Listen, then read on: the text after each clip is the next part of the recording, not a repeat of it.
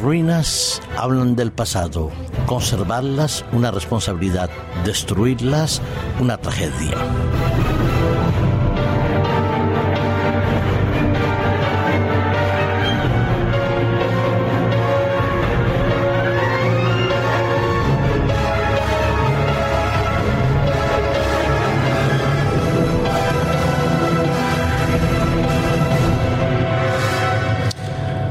Viajar por cualquier lugar del mundo es absolutamente enriquecedor.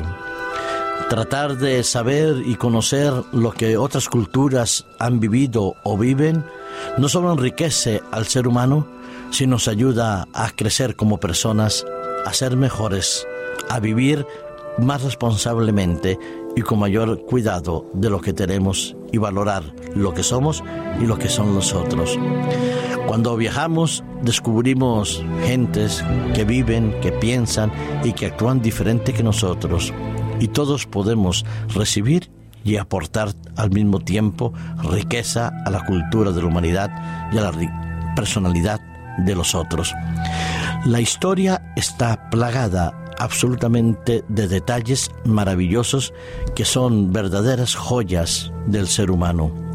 Encontramos a través de la pintura, lo que es el arte en general, pintura, escultura, música, arquitectura, recuerdos y vestigios del pasado que nos hablan de civilizaciones que un día tuvieron poder y que por diferentes razones desaparecieron y que hoy solo nos queda las lecciones del pasado para no cometer esos errores que llevaron a la destrucción de otros.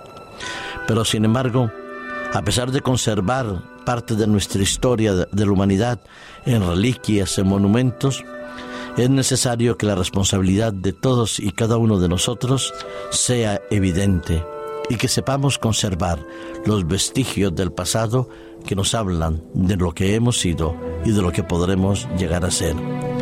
He tenido la oportunidad y el privilegio de, viajar por diferentes lugares y procuro, en la medida de mis posibilidades, visitar aquellas reliquias históricas que permanecen unas de pie y otras simplemente en los museos. Y es bonito viajar, por ejemplo, por zonas de los países del este o del centro de Europa y ver esos castillos medievales, góticos, con sus estructuras absolutamente maravillosas, donde nos cuentan y nos hablan de lo que ellos vivieron en su momento. Admiro sinceramente cuando un Estado, una nación, una sociedad se preocupa de conservar sus monumentos y sus antigüedades porque nos permiten vivir el pasado pero también disfrutar del presente, de esas joyas arquitectónicas. Y es normal que en algunos momentos esos monumentos se, constituyan en patrimonio histórico de la humanidad. Es decir, ya no le pertenecen simplemente a esa región o ese lugar donde están, pertenecen a la humanidad entera.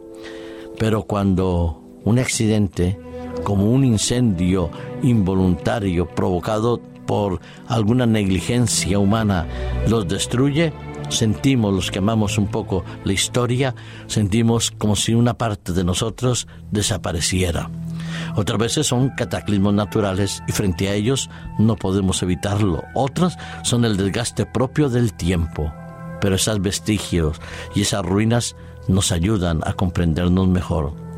Hace pocos días, dos jovencitos de 11 y 12 años Pensaron que hacer una escapada a los pies de un castillo para probar su primer cigarrillo no tendría más consecuencias que la tos y las náuseas que producirían aquel tabaco. Sin embargo, lo hemos visto por la televisión, como aquel castillo gótico de Krasmahorma, situada cerca de Rosnava, en esa zona absolutamente maravillosa de paisaje eslovaco, cómo ese castillo se consumía por las llamas. Aquellos dos niños, sin quererlo, lanzaron una colilla de cigarrillo y como estaba muy seca la zona y como el castillo estaba también gran parte de su estructura construida con madera, este castillo se venía abajo en su mayoría de sus zonas. Es verdad que los bomberos tuvieron que intervenir y a través de muchas horas de luchar contra el fuego lograron apagarlo y conservar una parte del castillo. La mayoría de las antigüedades, ha dicho el ministro de Interior eslovaco Daniel Lisiv, se mantienen en buen estado pero el patrimonio cultural de Eslovaquia, protegido por la UNESCO, como decía este castillo, ha sido seriamente afectado. Costará muchísimo dinero reconstruirlo. Costará muchísimo eh, dinero rehacer el tejado, la zona de exposición y el campanario de esta fortaleza medieval muy bonito en ese castillo. He visto las fotografías que constan en los archivos eh, de internet y lo que ha quedado ahora y de verdad que da un poco de pena ver cómo se ha destruido por una negligencia de dos niños. Pero muchas veces han sido incendios intencionados los que han destruido hermosos monumentos, hermosas joyas de la arquitectura, de la cultura y del arte. Otras veces han sido los deseos nefastos de una sociedad invasora que ha querido destruir la cultura del país invadido. Pero si hoy en día ver esos monumentos nos hablan del pasado, las antigüedades nos recuerdan la historia de los pueblos, con cuánto cuidado no deberíamos tratarlo. Pero también hay algo que es cierto. Un día absolutamente todo todo lo que existe será totalmente consumido. Dijo Jesús cuando miraba el maravilloso templo de Jerusalén, que no era el glorioso de Salomón, pero sí el reconstruido por Herodes, que no quedaría piedra sobre piedra de ese templo y que sería destruido. Y llegó Tito, lo destruyó y solo queda ese famoso muro de las lamentaciones donde el pueblo judío mm, anhela algún día tener el poder y la brillantez que tuvo en el pasado. Pero otro día, no muy lejano, todo, absolutamente todo será destruido. Y entonces, ¿qué es lo que quedará? Me encanta lo que dice el apóstol Pedro en segunda de Pedro capítulo 3 y en el versículo 10 y en el versículo 11.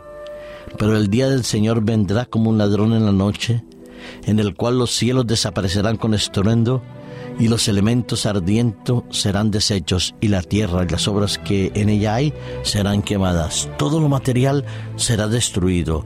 Todo lo que ha reflejado nuestra historia, nuestro paso sobre esta tierra será destruido. Pero, agregarle el versículo 11, puesto que todas estas cosas han de ser deshechas, ¿qué clase de personas debéis ser en vuestra conducta santa y en piedad? Así es, lo material será destruido, pero lo que quedará, lo que durará por la eternidad, será lo que nosotros somos, la belleza de nuestro carácter, la santidad y la nobleza que habremos adquirido gracias a nuestra relación con Cristo. Será el poder transformador de Dios en cada uno de nosotros que nos permitirá vivir eternamente. Habremos elegido ser como las piedras que serán destruidas o habremos elegido, como dice el apóstol Pedro, vivir en santidad y en piedad gracias al Espíritu Santo, a la obra misericordiosa de Cristo y al amor de Dios. A nosotros de elegir cómo queremos que sea nuestro futuro eterno, destrucción o vida eterna. Nosotros elegimos la vida eterna en Cristo Jesús.